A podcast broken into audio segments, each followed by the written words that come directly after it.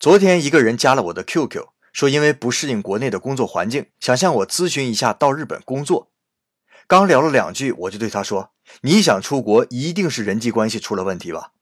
哪里有不经过自我介绍，直接上来就问我一年交多少税的呢？”很多人认为国内的人际关系复杂，其实哪里都有人际关系，只是各国的环境不同而已。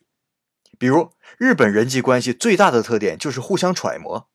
你问他这件事行不行，他会首先给你回答，倒也不是不行，剩下的你就自己揣摩去吧。工作时候要揣摩上司的意图，做生意要揣摩客户的意图，连两口子过日子都要互相揣摩。所谓人际关系啊，其实就是人的适应性，适应性强的人走到哪儿人际关系都不会太差。当然了，你说我就不闻不问的只做自己行不行？可以呀。可如果你有这决心，还要出国干嘛？